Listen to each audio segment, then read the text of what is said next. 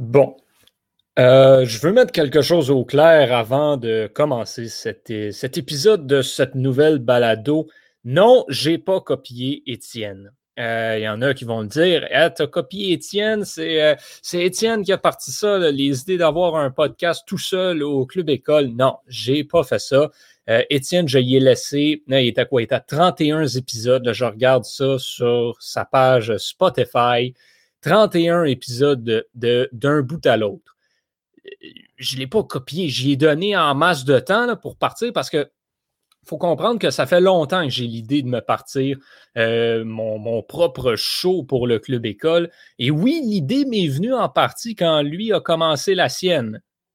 Mais je ne l'ai pas fait tout de suite parce que justement, je ne voulais pas avoir l'air de le copier parce que ce n'est pas la même chose que je fais. Euh, je ne reçois pas de chroniqueur. Donc, moi, ici, je suis tout seul. Lui, il, fait ses affaires. Ça marche bien, c'est bon, c'est le fun d'un bout à l'autre. Euh, j'aurais aimé ça, avoir une idée comme ça, mais je ne l'ai pas eu.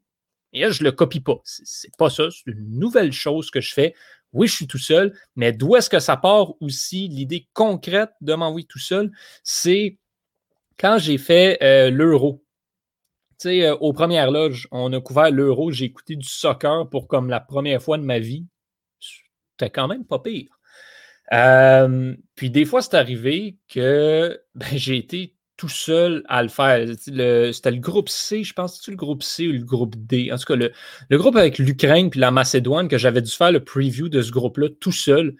Euh, puis j'avais vraiment pas haï ça. Donc, ça m'a donné le goût et l'idée de me lancer tout seul dans euh, un espèce de one-man show au Club École. Et euh, ben, finalement, après des semaines et des semaines à tenter de peaufiner le truc, des semaines de procrastination aussi, on ne va pas se mentir, euh, et ben, des semaines à être trop occupé. on l'a mentionné plusieurs fois. J'ai été assez occupé durant les Jeux olympiques et paralympiques avec des petits contrats à Radio-Canada. Mais là, on est de retour c'est l'école, c'est la rentrée et je peux enfin lancer cette nouvelle balado que ben, j'ai hâte de voir quel effet ça va avoir. J'ai hâte de voir qu'est-ce que ça va donner, ça va être quoi le résultat. Euh, donc euh, voilà, messieurs, dames, à tous et à toutes. Euh, je vous souhaite la bienvenue dans mon, dans mon podcast à moi, dans mon one-man show du Club École. Bienvenue au point de presse.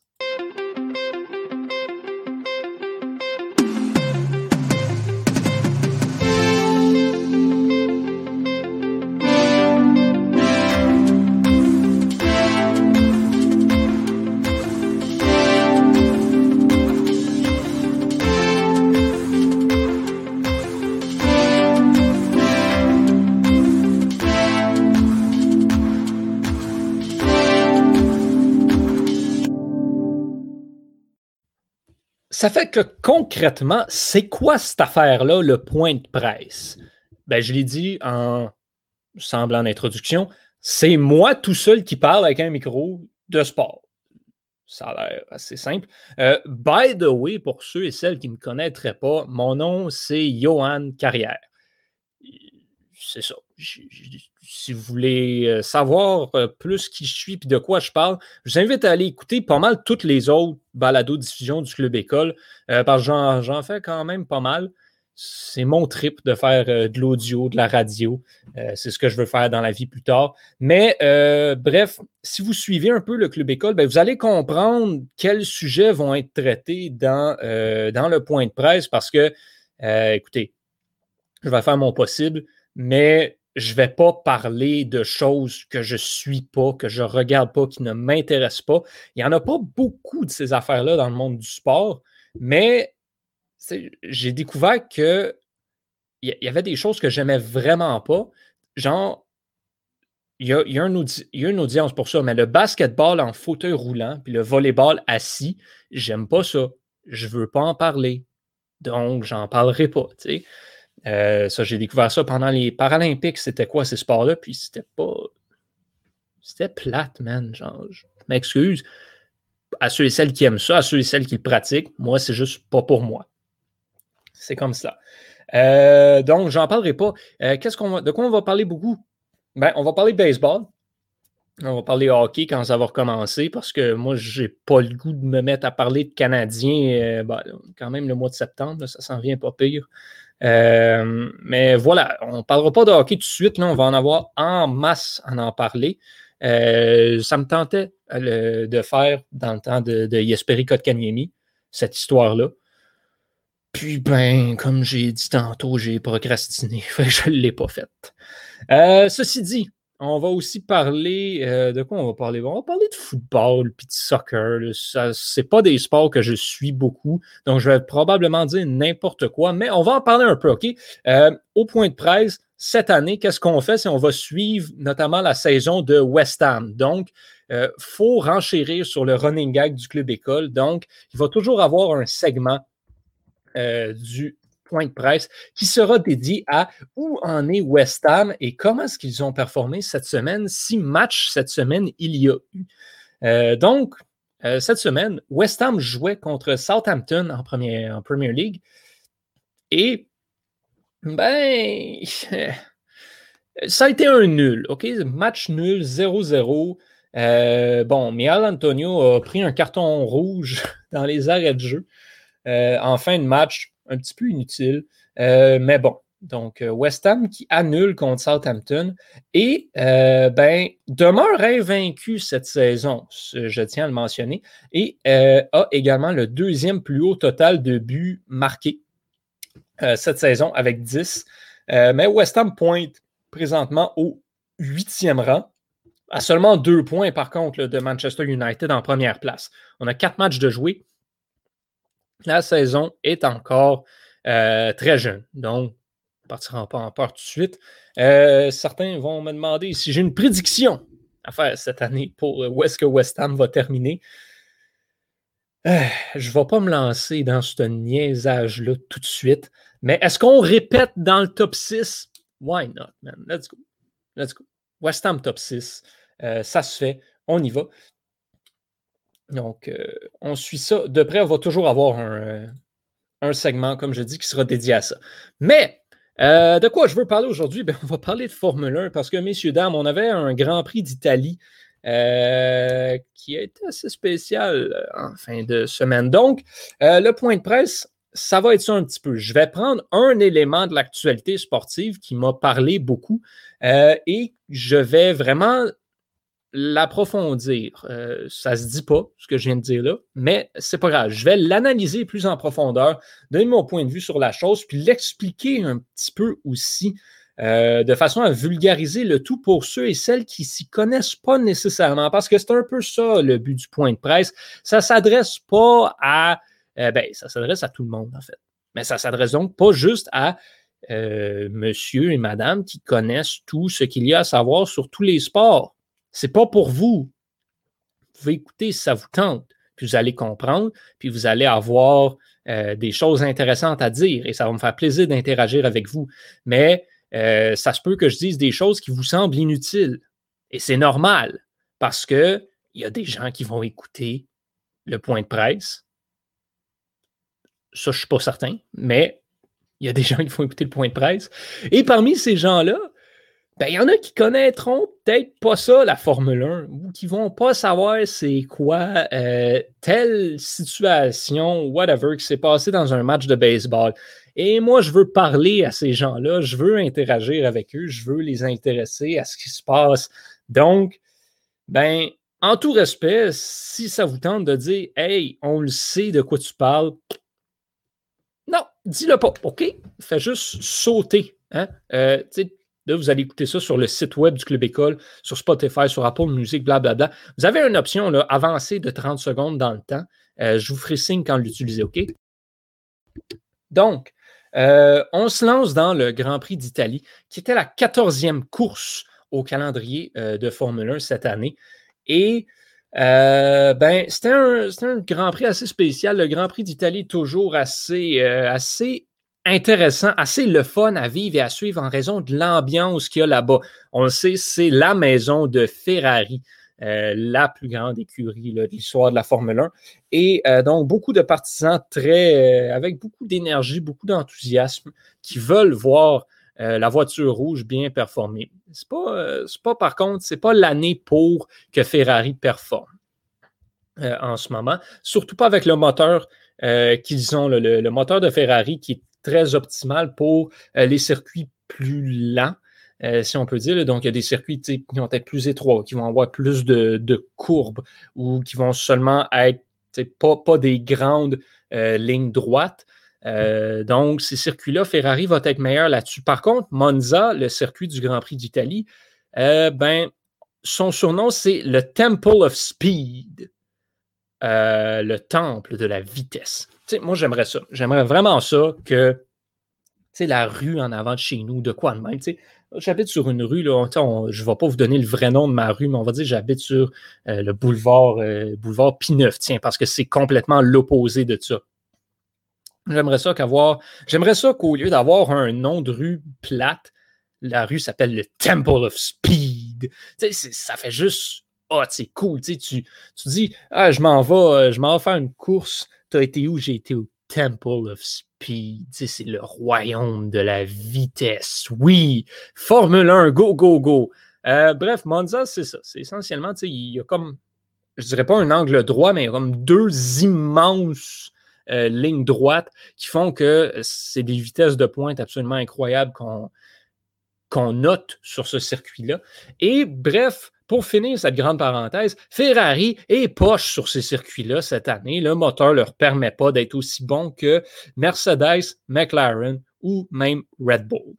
Euh, donc, on ne s'attendait pas à grand-chose de Ferrari. On surveillait Lewis Hamilton et Max Verstappen, encore une fois, qui sont euh, les, deux seuls pilotes cette année qui ont une chance d'être champions du monde, qui se livrent une bataille, une grande rivalité. J'ai l'impression parfois que les médias essayent d'en mettre plus qu'il y en a réellement.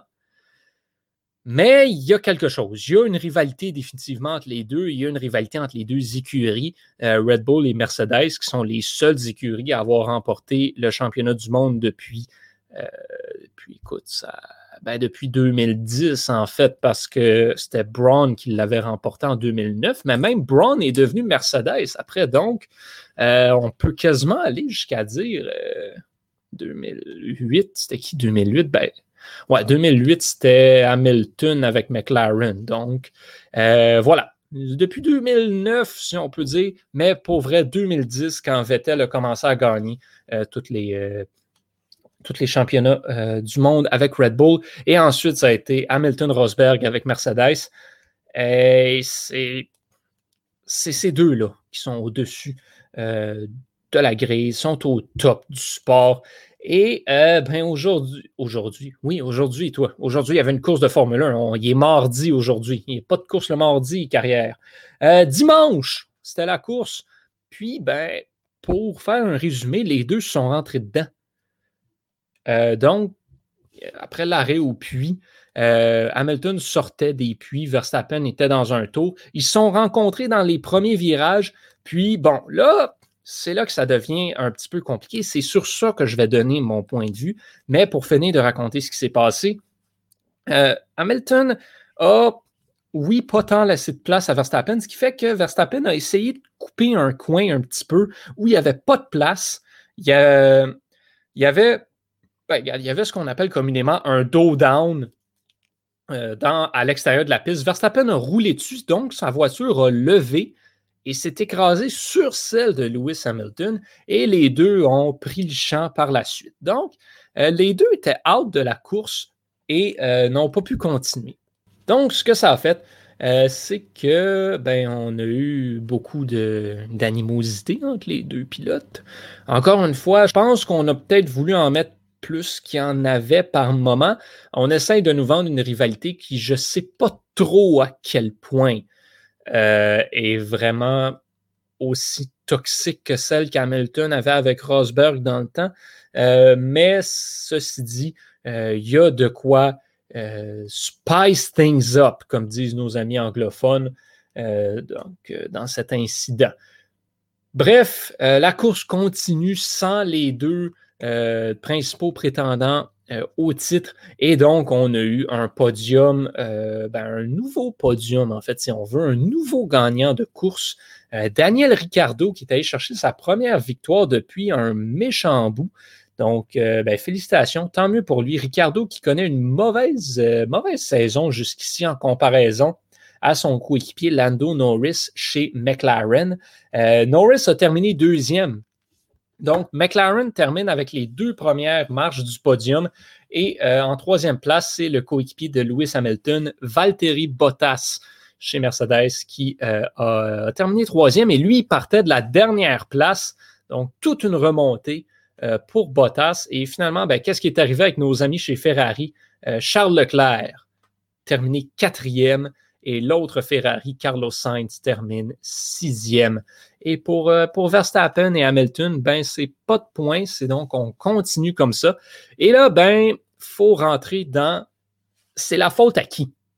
On dit qu'il ne faut pas faire ça. Moi, je vais le faire. Je vais pointer des doigts aujourd'hui. OK? Donc, si vous n'êtes pas prêt pour ça, allez-vous-en parce qu'aujourd'hui, je vous dévoile, c'est la faute à qui?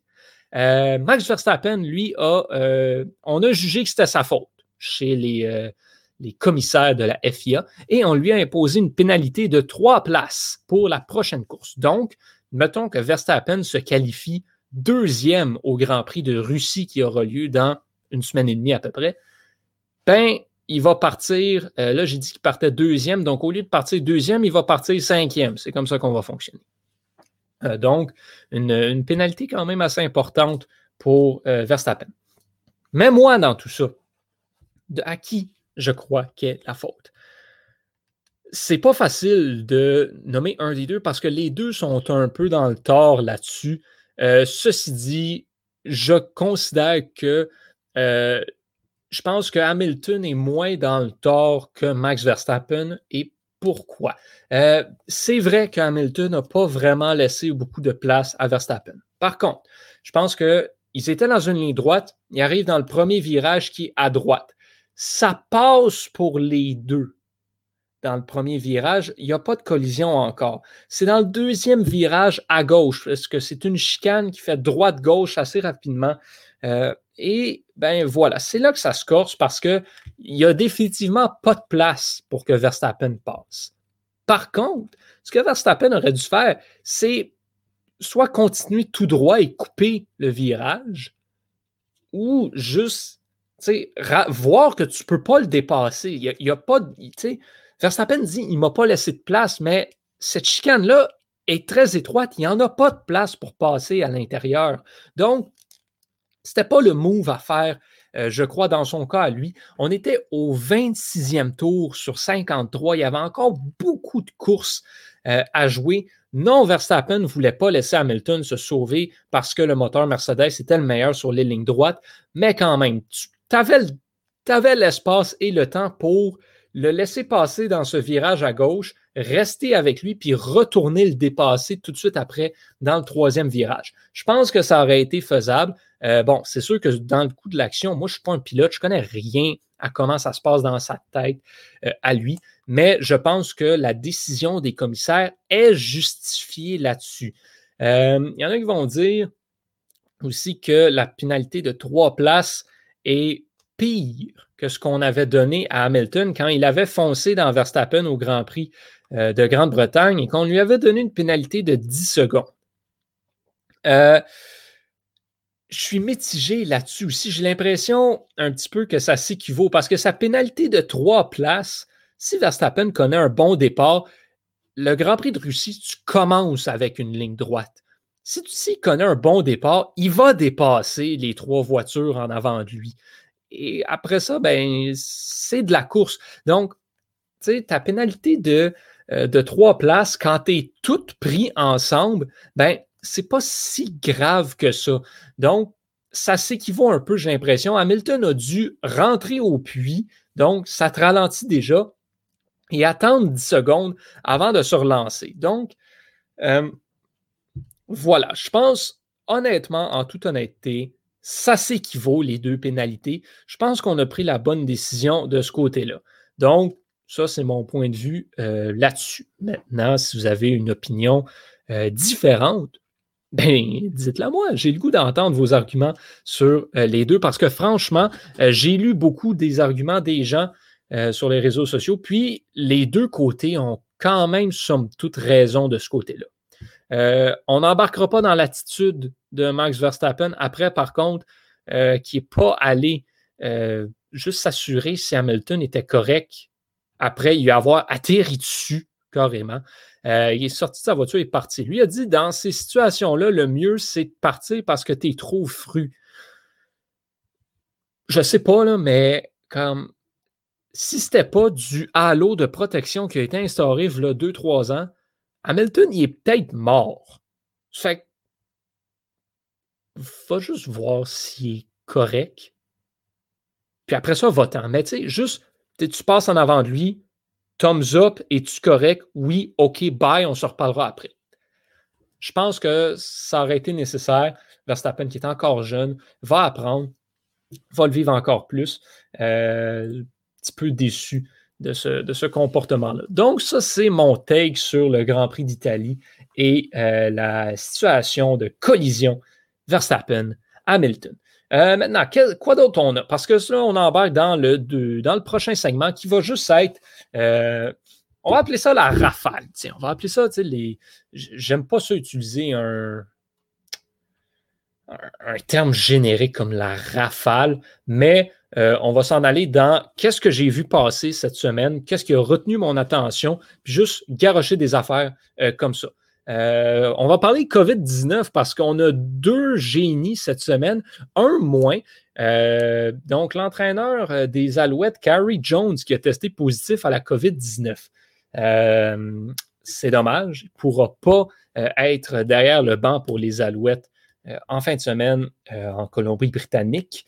Mais euh, voilà, euh, c'est des choses qui arrivent. On est dans une ère pandémique. Tant que ça n'empêche pas l'équipe de jouer, c'est correct. Par contre, notre véritable génie de la semaine, Sylvain Lefebvre. Oui, l'ex-entraîneur, euh, l'ex-entraîneur-chef du Club École des Canadiens de Montréal a apparemment refusé de se faire vacciner contre la COVID-19. Le problème est que pour être entraîneur dans le hockey professionnel, tu dois te faire vacciner parce que le vaccin est mandatoire pour tout le monde, donc personnel et joueurs dans la Ligue nationale cette année. Et M. Sylvain Lefebvre était désormais supposé devenir entraîneur adjoint avec les Blue Jackets de Columbus dans le show dans la LNH. Mais il n'a pas voulu se faire vacciner. Il a donc perdu son emploi et laissez-moi vous dire, les chances qu'il s'en retrouve un nouveau sont nulles. Là, je ne veux pas embarquer dans tous les détails du vaccin, euh, mais je trouve ça dommage pour lui quand même que refuser le vaccin pour ça, euh, c'est ça. Regarde, c'est plate, c'est dommage. Et euh, ben voilà, il se retrouve maintenant sans emploi et n'en aura probablement pas d'autres dans le hockey professionnel. Mais bon, il a été joueur, il a fait quand même sa passe d'argent. Je pense qu'il va, il va bien s'en sortir quand même. Euh, quoi d'autre qu'on a? Ben, les Blue Jays de Toronto, messieurs, dames, sont en feu. Euh, on le dit souvent. Si vous voulez commencer à vous intéresser au baseball, cette saison, c'est la saison parfaite. C'est vraiment une incroyable saison qu'on est en train d'avoir. Là, les Blue Jays de Toronto, ben, sont en série si la saison se termine aujourd'hui. Euh, il y a deux semaines à peu près, les Blue Jays qui étaient à genre six matchs d'une place en série. Mais là, 12 et 1 en septembre pour les G bleus. Ils vont vraiment bien. Euh, en fait, ils ont, euh, ils ont marqué 22 points euh, dans, leur, dans de leurs dernières rencontres en fin de semaine. Et 22 points, ben, c'est vraiment trop de points au baseball. donc, si on regarde les derniers matchs des Blue Jays, donc, on a commencé par balayer une série face aux Ace d'Oakland 11-10, 18 et 8-0. Ensuite, on est allé balayer les Yankees et ça, c'était une série importante pour la place en série. 8-0, 5-1, 6-3, 6-4.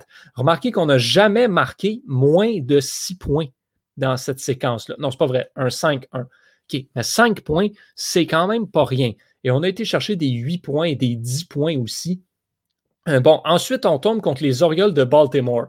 On s'attend à un autre balayage, mais ça ne se passe pas comme prévu. les Orioles remportent le premier match 6-3. Et ça, les Blue Jays l'ont pris personnel parce qu'ensuite, on a marqué, tenez-vous bien, 44 points en dedans de 24 heures. On a joué un programme double samedi. Les Blue Jays l'ont emporté 11-10 et 11-2.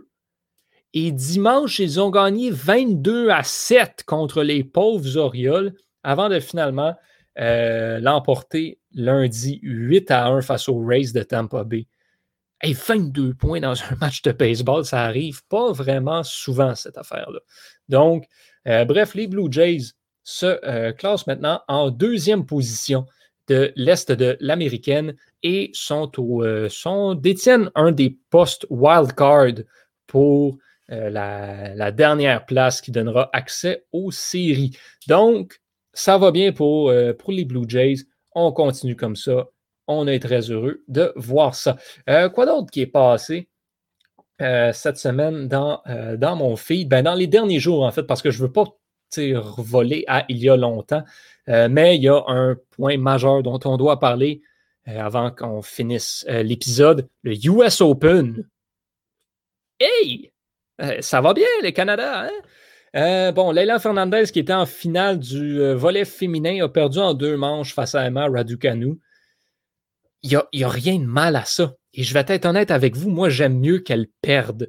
Comme ça, tu sais, Léla Fernandez, à l'âge qu'elle a, au point où elle est dans sa carrière, elle n'est pas encore rendue au niveau où elle va euh, se battre pour le titre à chaque tournoi. Ce n'est pas une tête de série, ce n'est pas encore une superstar de la WTA. Donc, là, en perdant, tout ce que ça fait, c'est qu'elle a eu une super belle run. Elle a eu tout le spotlight du monde sur elle elle a pu démontrer de quoi elle était capable et sans avoir nécessairement la pression de reproduire l'année prochaine ou dans les prochains tournois. C'est le meilleur des mondes pour Fernandez, euh, tant qu'à moi. Emma Raducanu, l'année prochaine au US Open, elle va avoir toute la pression du monde. Parce que là, on va dire, ben là, euh, sais, elle a eu le parcours, le, elle n'a pas eu le parcours le plus difficile, il faut se le dire. Euh, mais elle est quand même passée par les qualifications. Elle a dû jouer 10 matchs et elle n'a pas échappé un set. Donc là, on va s'attendre à ce qu'elle plante tout le monde l'année prochaine. Mais je vous le dis, ça n'arrivera pas. Ils sont trop jeunes, ne sont pas encore rendus à ce niveau-là. Ça va venir. Il ne faut pas s'inquiéter. Mais on n'est pas encore là. Et là, Emma Raducanu est une championne d'un grand chelem. Ça vient avec une certaine pression dans les autres tournois. Et regardez ce qui est arrivé avec euh, Iga Swiatek qui a remporté Roland Garros pas mal de la même manière l'année dernière, qui là ben, a, de la difficulté dans les autres tournois du Grand Chelem. C'est pas toujours facile, facile. Donc, est-ce qu'on a overhype Iga Fiatek? Peut-être un petit peu. Est-ce qu'on est en train de faire la même chose avec Raducanu et Fernandez? Un peu oui. Il faut qu'on se calme. Il faut prendre ça avec un grain de sel. Donc, on y va tranquillement avec euh, ces idées-là. Avant de, vous laisser, euh, messieurs, dames, je veux vous inviter à euh, participer au point de presse. Donc, comment ça va marcher pour cela? Euh, vous allez pouvoir, parce que là, à partir de la semaine prochaine, je vais commencer à intégrer un segment à l'émission dans lequel je vais répondre à des questions que je vois sur Twitter. Donc, sur Twitter, vous pouvez utiliser le hashtag LCE Presse ou le mot-clic en fait LCE Presse et poser une question à laquelle euh, je vais répondre ou juste vouloir interagir, un commentaire, peu importe, whatever. Tout ce qui est mot-clic LCE Presse, je vais regarder ça. Et je vais aussi me promener sur Twitter comme tel à essayer de trouver des questions générales à laquelle je vais donner ou des affirmations. Euh, auxquelles je vais répondre et ou donner mon point de vue euh, par rapport à ces affaires-là. Donc, c'est euh, comme ça qu'on va fonctionner pour, euh, pour le segment question du public parce que ça reste un point de presse. Dans un point de presse, qu'est-ce que font les personnes généralement? Répondre à des questions. Sur ce, messieurs, dames, ce fut un grand plaisir. je suis Yohan Carrière. Merci d'avoir assisté au premier point de presse, à mon premier point de presse au Club École. On se donne rendez-vous la semaine prochaine pour l'épisode 2. Portez-vous bien. À très bientôt, mes amis.